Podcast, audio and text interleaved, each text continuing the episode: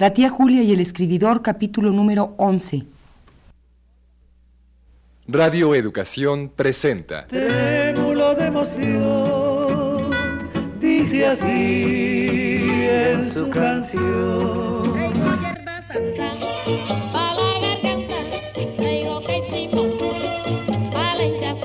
Me cansé de rogarle.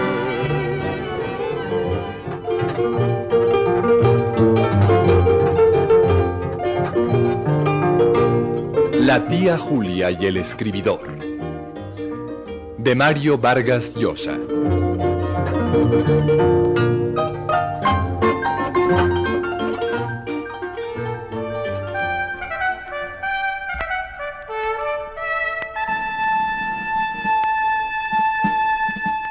El doctor don Pedro Barreda y Saldívar tiene en sus manos el legajo que contiene la declaración de los testigos con respecto al delito cometido en la persona de la menor Sarita Huanca Salaverría.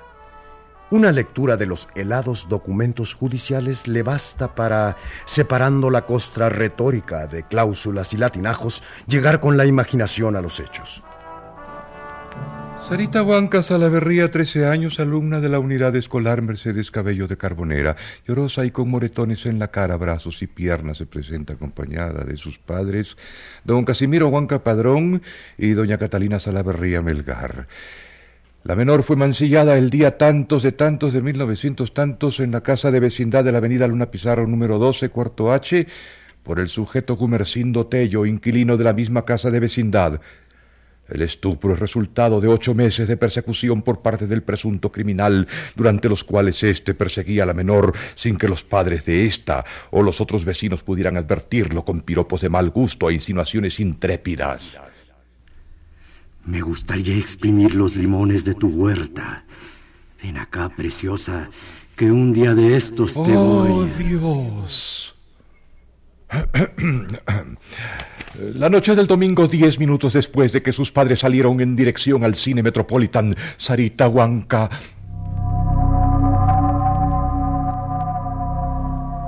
Si una llave de agua gotea la cantidad de un litro por hora, ¿cuánto tardará en colmar una cubeta con capacidad de 7 litros de agua?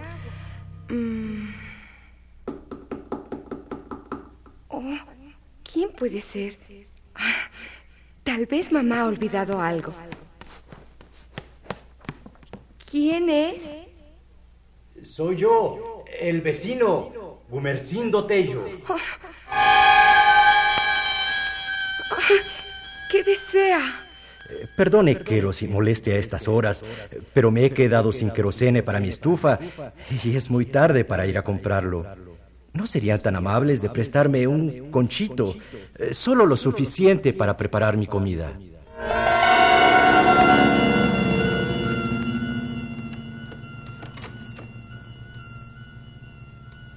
Eh, Está bien. Puede usted tomar un poco. Muchas gracias, niña. Allí, ahí está la lata de querosene, entre la hornilla y el balde. De manera que la familia Huanca Salaverría participa de esa costumbre bonaerense de hacer sus necesidades en un balde, en el mismo recinto donde se come y se duerme. Hmm. Sigamos leyendo. Apenas hubo conseguido introducirse en el cuarto H, el acusado trancó la puerta. Pero, ¿qué hace usted, don Gumercindo? Estás... estás solita, ¿verdad, niña? Este, ¿sí? Pues ven acá, que yo te haré compañía. ¡No! ¡Suélteme, por favor! ¡Suélteme usted! Anda, anda, eh, quítate la ropa. Yo te ayudo. Anda, ven. ¡Voy a llamar a los vecinos! ¡Te callas! O te rebano el cuello con este juguetito.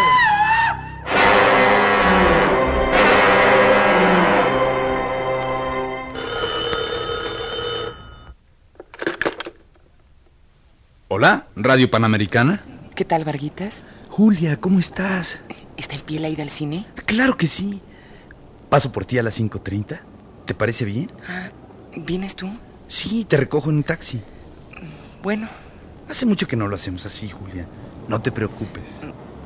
Lo que pasa es que hoy viene de visita Hortensia y con esa nunca se sabe. Siempre está al pendiente del chisme y ve más que los demás. Bueno, no sé. Mira, lo mejor es que nos veamos en el cine. Yo usaré como pretexto precisamente que no quiero ver a Hortensia y le diré a Olga que me voy a ver con con Elena en el cine. Bueno, está bien. Nos vemos en el euro a las seis. Perfecto. Me voy. Acaba de entrar Lucho. Adiós. Quiero verte. Yo también. Adiós. Don Mario, don Mario, tengo una noticia sensacional para el boletín de las seis. No, hombre. Mire, es de la prensa. En Alemania, catastrófico accidente automovilístico. Imagínese. 20 automóviles hechos papilla por culpa de un turista procedente de Bruselas que estacionó su auto en plena carretera para auxiliar a un perrito. Caramba, con los turistas belgas. No, no, era de Bruselas. Mira, Pascual, ve y coméntalo con Pablito, que está abajo con los locutores. Si lo redactas bien, lo pasamos. Bueno, don Mario. Pero tiene que estar antes de las 5. Tengo que salir y quiero dejar preparado todos los boletines de la tarde, ¿eh? Sí, señor. En un ratito se lo traigo.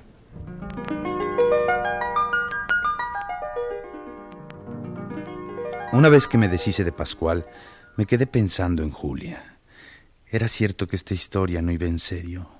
Sí, cierto, se trataba de una experiencia distinta, algo más madura y atrevida que todas las que había vivido. Pero para que el recuerdo fuera bueno, no debería durar mucho.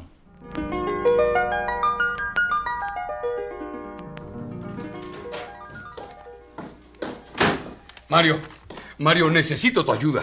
¿Qué pasa, jefe? Una catástrofe. Este Pedro Camacho nos deja de descansar un rato y luego, ¡paz! Un nuevo golpe. Pero cálmate, hombre, cálmate. A ver, ¿de qué se trata esta vez? De ese odio inexplicable del tipo hacia los argentinos. Primero me hace despedir a todos los que trabajan en los radioteatros. Rescindimos contratos, pagamos indemnizaciones, pasa. Pero ahora, ahora hemos recibido una carta del embajador argentino dirigida a Radio Central protestando por las alusiones calumniosas. Espera, aquí está, aquí está la carta. Calumniosas, perversas y psicóticas contra la patria de Sarmiento y San Martín que aparecen por doquier en las historias dramáticas serializadas de esa emisora. Vaya. Y da ejemplos. Oye esto. Ejemplos no buscados ex profeso, sino recogidos al azar por el personal de nuestra legación, afecto a ese género de emisiones. En la titulada El Sargento Lituma se sugiere que la proverbial hombría de los porteños es un mito, pues casi todos practican la homosexualidad y de preferencia la pasiva. En El drama de un hombre honesto se declara que en las familias bonaerenses tan gregarias se sacrifica por hambre a las bocas inútiles, ancianos y enfermos para aligerar el presupuesto. En otra más, que lo de las vacas es para la exportación, porque allá en casita el manjar verdaderamente codiciado es el caballo. En otra más, que la extendida práctica del fútbol, por culpa sobre todo de los cabezazos a la pelota, ha lesionado los genes nacionales, lo que explica la abundancia proliferante de oligofrénicos, acromegálicos y otras subespecies de cretinos. Y finalmente, que en los hogares de Buenos Aires, semejante cosmópolis es corriente satisfacer las necesidades biológicas en el mismo recinto donde se come y duerme en un simple balde. Eso es, eso es el juez don Pedro Barreda y Sí, sí, sí, tú te ríes y nosotros también nos reíamos. Pero hoy se nos presentó un abogado y nos quitó la risa. ¿Sí? La embajada protesta ante el gobierno. Nos pueden cancelar los radioteatros, multar, clausurar la radio. Mario, tú eres su único amigo. Háblale. Nos está metiendo en un lío de diablos. ¿Yo? Sí, yo no puedo. A mí me dice inculto, ignaro. Ayer a mi padre lo llamó mesócrata. Quiero evitarme más líos con él. Tendría que votarlo. Y eso sería una catástrofe para la Pero empresa. Genaro, yo no sé qué puedo decirle. Pues ruégalo, amenázalo. Que se olvide de los argentinos. Bueno, trataré de hacer algo, eh, pero no te prometo nada. Sí, sí, sí, sí. Tú no puedes, nadie puede. La suerte de Radio Central está en tus manos.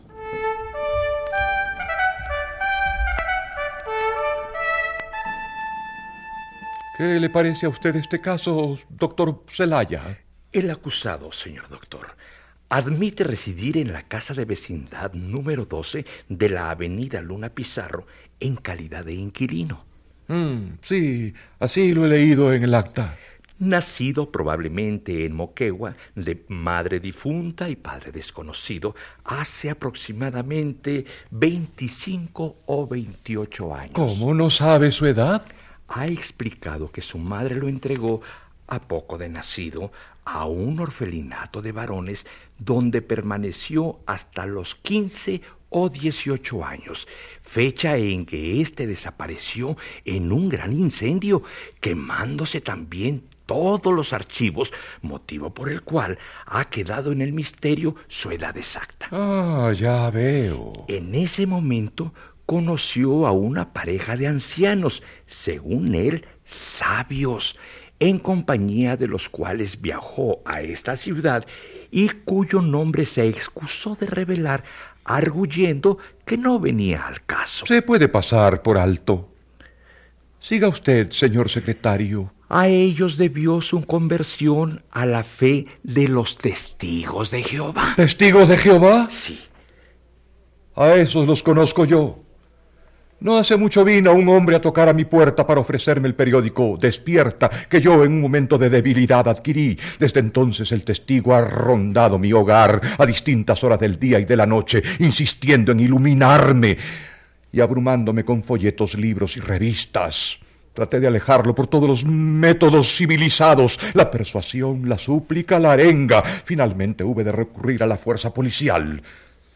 De modo que el violador es uno de estos impetuosos catequizadores. Así es, mi señor doctor. Precisamente fue aprendido en una ceremonia de su religión, un bautizo que llevaban a cabo en una entradita del río Rímac, en los confines de la calle Mainas y el Parque Martinetti. Ajá.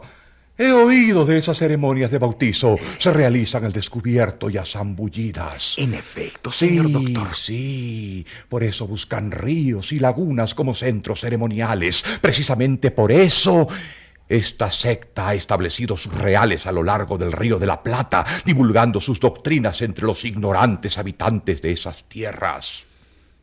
Bien, doctor Celaya. Que pasen los declarantes. Sí, mi señor doctor.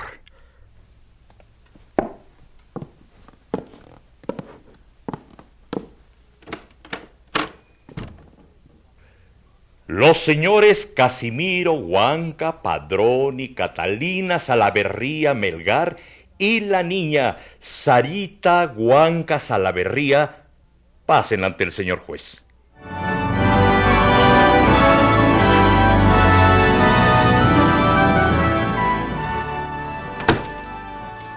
Están ustedes ante el señor don Pedro Barreda y Saldívar. Mucho gusto, señor juez. Isaías Huanca Padrón para servir a usted. Eh, Justicia. Justicia para esta criatura, carne de nuestra carne, señor juez. Ese depravado tiene que reparar su crimen casándose con Sarita. Sí, señor. Señor juez, eh, permítame usted. ¿Qué hace, señora? Señora, Pero- no puede besar la mano del señor doctor. Déjeme besarla, señor juez. Usted será el que haga Se justicia. hará, se hará, señora, se hará sin necesidad de estas demostraciones fuera de lugar. Por otra parte, yo estoy aquí para dispensar justicia, no para actuar como casamentero. Eh, Esta es la menor. Eh, eh, eh, sí, sí, doctorcito. Eh, saluda, Sarita. Tanto gusto, señor juez. Sarita Huanca Salaverría para servir a usted y a Dios. El doctor don Pedro Barreda y Saldívar contempla a los testigos sumido en confundido estupor. ¿Será posible que una pareja de tan avanzada edad haya podido procrear hace solo 13 años a esta niña? Y Sarita misma, a juzgar por su edad cronológica, por su cuerpecito en el que tímidamente se insinúan las turgencias de la femineidad, por sus trenzas y el uniforme escolar que viste, es una niña. Pero hay algo que inquieta y confunde en su presencia. Tanto gusto, señor juez. Sarita Huanca Salaverría para servir a usted y a Dios.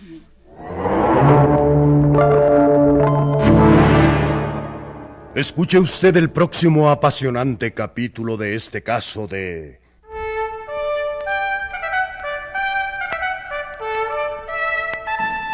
El juez Barreda.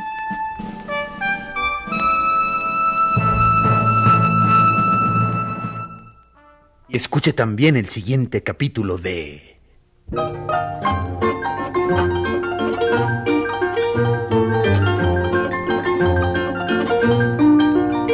La tía Julia y el escribidor. De Mario Vargas Llosa.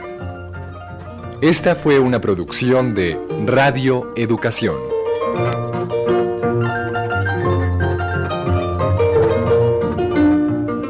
Actuaron por orden alfabético Agustín Balvanera, Fernando Balzaretti, Álvaro Carcaño, Alfredo García Márquez, Miguel Gómez Checa, Luisa Huertas, Sergio Molina, Enrique Muñoz, Rita Rey, Carlota Villagrán. Colaboramos en este capítulo en los controles técnicos Fructuoso López, Ignacio Negrete y Álvaro Mejía. Musicalización y efectos físicos Vicente Morales. Adaptación radiofónica y dirección de actores Silvia Mariscal. Producción Luisa Fernanda González.